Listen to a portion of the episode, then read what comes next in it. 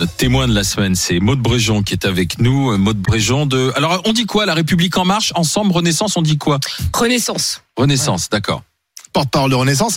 Euh, on est à deux jours du premier tour. Le président Macron, euh, on a l'impression qu'il s'est réveillé cette semaine. Il a fait plusieurs déplacements de, de, campagne. Il a appelé hier la mobilisation de ses électeurs. Il veut une majorité euh, franche pour pouvoir appliquer son programme. C'est normal. Mais pourquoi ce réveil tardif? Parce que tout d'un coup, il y a, y a le feu. Il y a le feu parce que la NUP progresse?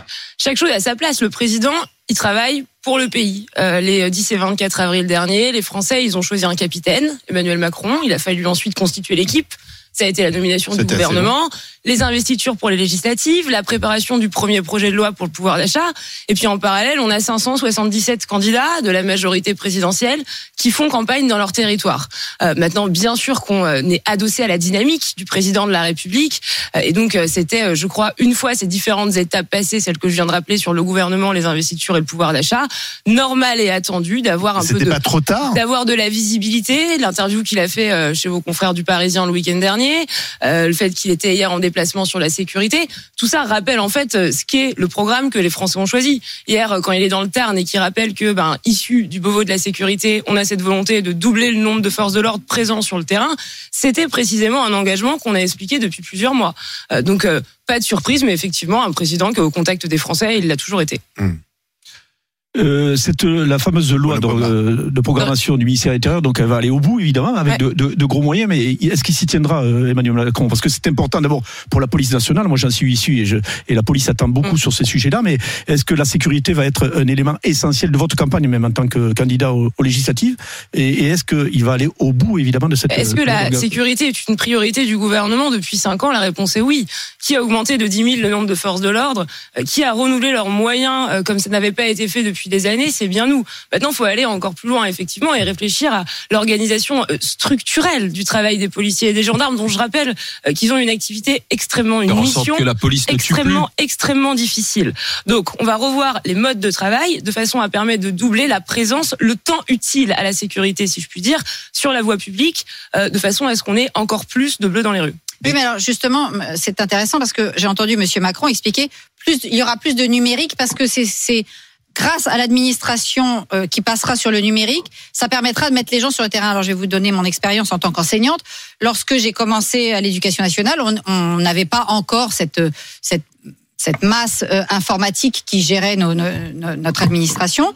On faisait encore beaucoup de tâches, vous savez, on remplissait les bulletins à la main, etc. Puis un jour est arrivé, au début des années 2000, on nous a dit, ah, maintenant l'informatique, le numérique, vous allez voir, vous allez tout faire sur le numérique, ça va beaucoup alléger euh, euh, les tâches et vous pourrez être encore plus sur vos activités. On n'a jamais été autant débordé par les tâches administratives en tant que prof qui nous incombait grâce au numérique parce qu'on nous disait oui mais ça va plus vite si tu le fais toi-même sur le numérique. Donc excusez-moi, je vais vous dire le numérique c'est absolument pas la solution pour mettre plus de gens sur le terrain. Au contraire, les tâches administratives sur informatique, c'est ce qui bouffe une grande partie du temps de, des, des agents. Donc venir nous expliquer que c'est le numérique et l'informatique qui va libérer du temps du temps d'action et du temps de terrain, c'est ne rien comprendre à la vie du petit fonctionnaire de terrain. L'objectif qui a été annoncé par le président de la République, il est issu du Beauvau de la sécurité. Le Beauvau de la sécurité, ça a regroupé notamment les syndicats euh, de police. Donc en fait, tout ça, ça a été construit avec eux. Et je crois que c'est ce qui fait, non mais c'est ce qui fait la force de cette réforme. Hmm. C'est pas uniquement du numérique pour faire du numérique, c'est comment hmm. est-ce qu'on réorganise leur travail au quotidien. Et moi, quand je discute avec des forces de l'ordre, j'ai le sentiment euh, qu'au contraire, ils sont en attente de cette réflexion sur l'organisation de leur hmm. travail, de façon à avoir moins de temps dans les bureaux et plus de temps au contact des Français pour la sécurité du quotidien. attendez, on va pas parler que de la police. Mais Mehdi Guézard. Madame la porte-parole. Normalement, les 100 premiers jours, bonjour. Normalement, les 100 premiers jours après l'élection, c'est les 100 premiers jours, on va dire, dans quelque sorte d'apothéose pour un nouveau président, même quand il est réélu. D'état de grâce. D'état de grâce. Merci, cher Olivier, qui vient de perdre en face avec moi au GG. euh, je voulais savoir. Je suis pas Le début du, du second mandat on est bien d'accord qu'il est chaotique entre l'affaire Abad, l'affaire du Stade de France, euh, l'affaire Valls, puisque moi je rigolais. Alors l'affaire Valls, je peux vous assurer, j'avais du popcorn, j'étais devant mon truc, je rigolais. Parce que c'était quelque chose. Ah ouais. Vous dégagez Valetta, vous lui dites comme quoi il est plus Stéphane Valetta comme quoi il est plus, euh, c'est plus lui qui en, en euh, investi Investi. pour euh, pour euh, pour la République en marche. Vous mettez Valls, c'est lui qui investit. Dès que Valls y perd, vous dites ah mais non mais il n'a jamais été enlevé Stéphane. Bah, c'est Vous réintégrez. Valetta. ouais. C'est c'est Donc les débuts, Waouh. des débuts chaotiques. Chaotique. Ah, quand même. Hein, Madame kayak, hein. Ouais. Je pense que vous avez chaotiques. demandé à Anne Hidalgo de vous prêter quelques canoës kayak. Vous faites la, le, le tour de la Seine quoi. Oula. J'entends que les quelques j'entends que les quelques événements qui sont des événements et pas plus que ça, ça ne reflète pas ce qu'est la réalité de la France aujourd'hui. Ça, ça, non mais bien, de France, ça Bien reflète sûr. pas ce- la situation de la France. non, je ne pense pas. Ah bon Je peux- les, Alors, d'une part, réponse. Barbara, laisse Est-ce qu'on peut attendre deux secondes et on finir, va laisse-la- agresser Moi, bien qu'elle me violence, regarde. la violence. Allez-y. Donc, Je- Il y a eu un focus médiatique indéniable sur ces événements-là. Euh, mais quand vous faites campagne, et c'est une candidate aux législatives qui vous le dit, qu'est-ce que vous entendez sur le terrain? Vous entendez parler de pouvoir d'achat, vous entendez parler d'écologie, notamment de la part des jeunes. Euh, les retraités sécurité. vous parlent de leur, niveau, de leur niveau de vie, de sécurité indéniablement. Euh, moi, Et je n'ai la pas, place des j'ai- politiques, je n'ai la pas, je n'ai pas la entendu parler, de la je n'ai pas entendu parler de Damien Abad. J'ai peu entendu parler du Stade de France. En proportion, on me parle mille fois plus de pouvoir d'achat. Et là, on a des réponses concrètes parce que ce sera le premier projet de loi qu'on votera si les Français nous donnent une majorité, ce que j'espère. Euh, mais encore une fois, la réalité du terrain et la réalité des plateaux télé, c'est pas toujours la Je même peux vous chose. poser une question sur euh, justement ces mesures qui vont être annoncées, qui ont déjà été annoncées pour la plupart euh, concernant le pouvoir d'achat, notamment cette nouvelle aide. Alors on ne sait pas vraiment quel sera le montant euh, en septembre. Je ne sais pas si vous avez précision. Euh, C'est sur euh, pour les familles modestes. Mm. Il y a la, la ristourne sur l'essence qui est prolongée jusqu'à la fin de l'été. Euh, bon, tout ça c'est beaucoup d'argent. Euh, Comment on, on- on finance? Quelle est la compensation financière? Mais il y a là une urgence et le président de la République Oui, l'a non, montré. mais- Non mais le président de la République l'a on montré. Je voudrais le rappeler. Je voudrais le rappeler. Euh, sa première mission, c'est de protéger les Français. Oui. Donc face à des situations Oui. d'urgence, Hmm. comme on a pu connaître pendant la crise sanitaire, comme on peut connaître quand l'énergie augmente, comme on connaît Oui. là avec l'inflation, quoi qu'il en coûte. on se, on se doit d'y répondre. Après, bien sûr qu'il y a une réflexion à Ce long sont- terme. Ce sont plusieurs Un travail à long terme de, de, de rigueur au sens positif du terme Euh, sur comment sur comment est-ce qu'on gère les finances publiques. Par exemple, faire la réforme des retraites. On pourrait en parler. Nous, on assume d'avoir une réforme de C'est responsabilité. ça qui va financer le Qui doit C'est que ça, ça va éponger les milliards et les centaines de Non. milliards de dettes Non, non, de mais M. c'est intéressant. C'est-à-dire que la réforme des retraites, c'est pour éponger les chèques Non, ce que je vous dis, c'est que d'un côté, il y a un soutien massif au pouvoir d'achat et que en parallèle, effectivement, il y a d'une part des réformes nécessaires pour le pays et il y a d'autre part des investissements. Quand on investit dans des technologies du futur, quand on permet à la Ouais, France c'est- de se c'est réindustrialiser, ben ouais, mais qu'est-ce qu'on fait? On crée de l'emploi, on crée de la richesse, là, on crée de la croissance. Concrètement, il y aura un budget à faire euh, en septembre. Il va falloir quand même trouver de l'argent pour financer toutes vos dépenses supplémentaires. Il- Dans un contexte où de croissance en baisse, euh, c'est ce que Vous disent tous dépensez les à peu près la même chose et- que, et que moi, je- Jean-Luc Mélenchon. Par exemple, Le Maire nous dit Ça, jamais, faux. quand il vient de nous annoncer une nouvelle aide ou Madame Borne, il nous dit jamais comment il la finance. Mais C'est le quoi qu'il en coûte qui continue? Ben, il y a un quoi qu'il en coûte, en tout cas, qui doit être adapté Le quoi qu'il en à coûte ce qu'on continue. à ce qu'on connaît. Alors, l'inflation. c'est pas, c'est évidemment pas le quoi qu'il en coûte qu'on a connu pendant la crise. Mais enfin, qu'est-ce que Qu'est-ce que vous voulez dire? Qu'est-ce que vous voulez dire aux gens à qui vous parlez dans la rue euh, quand l'inflation augmente et qu'elle est à 5%, quand Mais les euh, Je crois que les Français le gasoil ou l'essence peut dépasser les 2 euros le litre. Est-ce qu'on les laisse? Non mais est-ce qu'on les est-ce qu'est-ce qu'on les laisse? Et donc on- ils sont dans l'incapacité de boucler leur fin de mois et donc Mmh. c'est quoi? C'est l'alimentation des Donc, enfants par exemple qui en pâtit. faire des chèques, Donc des il aides. faut accompagner, il faut accompagner ce contexte qui est ponctuel, euh, Non, mais ponctuel. aider les Français dans cette situation-là. Et, et en parallèle, et en parallèle, il y a un travail de long terme. Quand on vise, par exemple, le plein emploi, le, le taux de chômage est au plus bas depuis 15 ans. Le taux de chômage des jeunes est au plus bas depuis Euh, 40 aujourd'hui. ans. Non, ça, c'est Ça, c'est d'apprentissage. ça, c'est un vrai levier de long On terme. très loin du plein Ça, c'est un vrai levier de long terme pour le pouvoir d'achat. Permettre à chacun d'avoir un travail. Et puis, en parallèle, permettre au travail Mmh. Vous de payer, permettre au travail de payer mieux.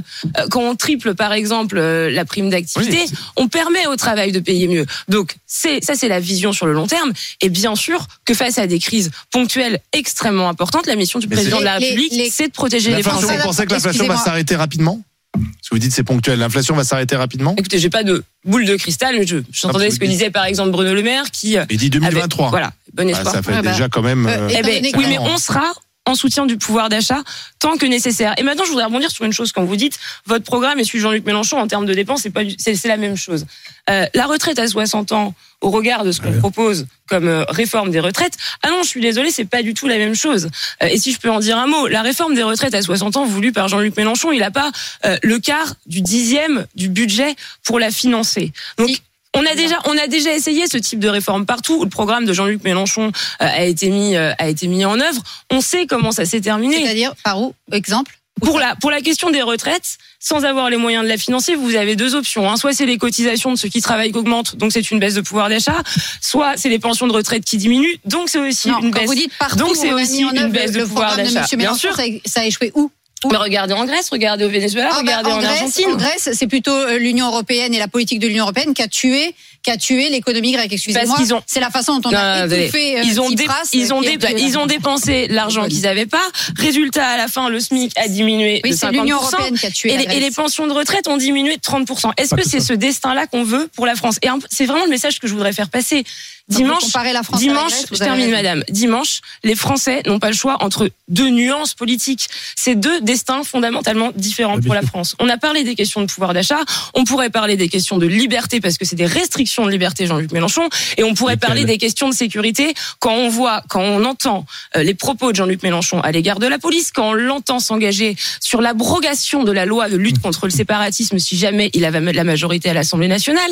Jean-Luc Mélenchon, c'est moins de pouvoir d'achat, c'est moins de liberté et permettez-moi, c'est le bordel dans la rue en prime. C'est quoi moins de liberté? Oui. Pourquoi moins de Pourquoi moins de liberté? Ben, regardez son, regardez son programme, c'est des interdictions à Ah tout bon va. Ah, Je ne sais pas quoi. Je, Et je vais vous donner un exemple. donner un exemple parce Je vais vous donner un exemple. concernant, excusez-moi, Ouais. mais concernant les libertés publiques, je pense que la Macronie sur ans. les années qui viennent de passer n'ont aucune leçon à nous donner parce que boire un café debout, euh, Je- euh, marcher c'est sur pas les de places ça dont- dynamiques et c'est pas de compagnie, ça dont on vous n'avez pas de leçon à Là, nous donner on- sur la, là, les, on les libertés Non, non, attendez. publiques et la façon dont l'Assemblée nationale Madame, a vous été faites, bâillonnée. vous faites référence votre- à une crise votre, sanitaire votre sans précédent. de moi, je vous parle de euh, mesures. Moi, je vous parle de mesures sur le long terme. Prenez par exemple la façon dont Jean-Luc Mélenchon, euh, la façon dont il a d'aborder les questions d'écologie. Euh, Oui. Moi, je pense que l'écologie, ça doit être accompagné et ça ne se fait pas sans l'adhésion euh, de la Alors, tiens, majorité, question- de la majorité de la population. Est-ce que vous êtes Donc, favorable Quand Jean-Luc Mélenchon Attendez, propose, attendez. donc quand je, je termine Oui. ma phrase, quand Oui, Jean-Luc Mélenchon propose de descendre, d'abaisser par exemple la vitesse sur, l'ensemble des routes de France, il me semble que les derniers qui ont essayé, 110 ça n'a pas forcément Oui, été facile.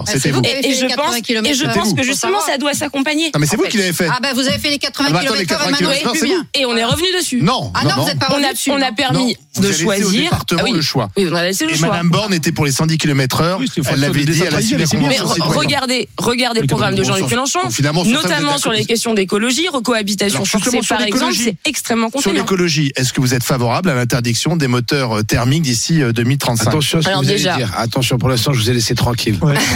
Allez-y, il reste 50 secondes. si je peux me permettre, c'est les moteurs thermiques. Oui. Neuf. Oui. C'est extrêmement important. Il Oui, faut être très neuve. clair. Aujourd'hui, si, le climat 2035. c'est notre priorité, il faut sortir des énergies fossiles. Donc, comment on le fait? D'une part, on Est-ce que accom- vous êtes oui d'une favorable part, à ce que d'une part- du Parlement européen? D'une part, on accompagne, on accompagne chacun pour leur pour permettre aux gens plus facilement d'avoir des voitures Ouais. qui sont plus propres. Et ensuite, effectivement, là, on va annu- on va interdire la vente de moteurs thermiques pour le neuf. Et moi, je pense, Ah, Vous excusez-moi, que ça va. cette directive. Oui, je suis d'accord.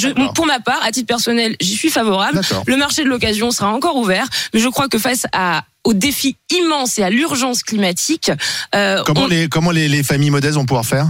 On les a- on accompagne justement. Ah, Alors on attendez, accompagne. les familles modestes, excusez-moi, on on, on n'interdit pas. Non, non. Elisabeth Borne, quand elle va On- on voter, va n'interdit pas on n'interdit pas. en Falcon. Quand Elisabeth Borne va voter dans sa circonscription, elle va pas faire comme Jean Castex pour les présidentielles. Elle va pas prendre un Falcon pour aller glisser son son son, vais- son butin. dans On le- dans interdit, le- attendez, on n'interdit Ok, pas bon. la vente de neuf. Vous savez très bien que les familles les plus précaires, elles n'achètent pas des voitures neuves. Elles a- neuves, pardon. Elles achètent vous- des voitures d'occasion pour beaucoup. Donc- enfin, je veux dire, c'est ça la réalité. Hein. Vous savez quand Euh, vous dites tout le temps. Fini. Merci, Maud Bréjean, c'est terminé. Merci, Barbara Lefebvre, Mehdi Guézard.